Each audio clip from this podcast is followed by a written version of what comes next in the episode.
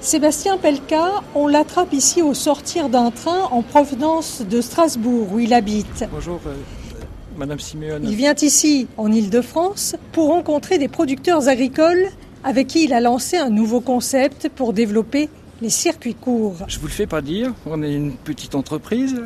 on est seul au monde parce que ce qu'on fait euh, aujourd'hui, euh, personne ne le fait. Pour lui, le circuit court, ce n'est pas le lien direct entre agriculteurs et consommateurs, non ça n'est pas assez écolo. Avec sa petite entreprise, cette personne, il facilite grandement la vente directe pour les producteurs et leur propose un circuit de préparation des commandes, acheminement, facturation, retour de trésorerie rapide entre producteurs et commerçants, car cela maintient un système économique pour tous. Non, non, on n'ubérise pas.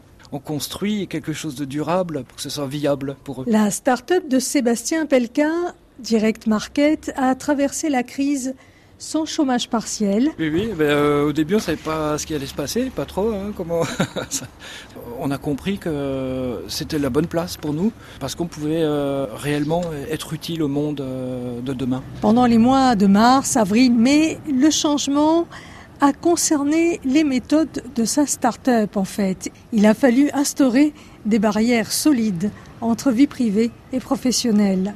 Et ça, ça a été un bénéfice pour tout le monde.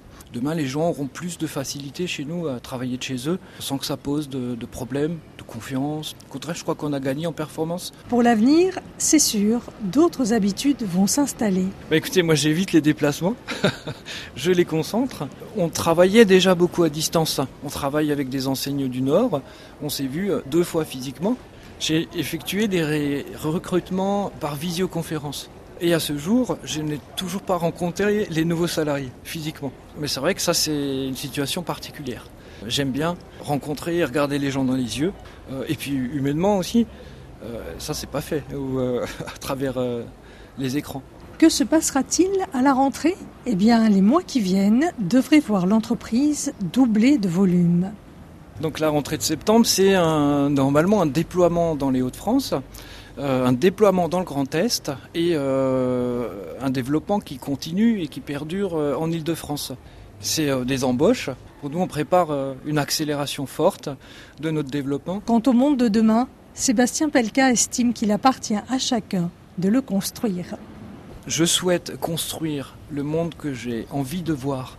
Euh, je ne souhaite pas me battre contre celui que je ne veux pas voir. Je, tiens à permettre une mise à jour des, systèmes, une mise à jour euh, en douceur euh, des relations, en permettant de prendre ce virage de la durabilité.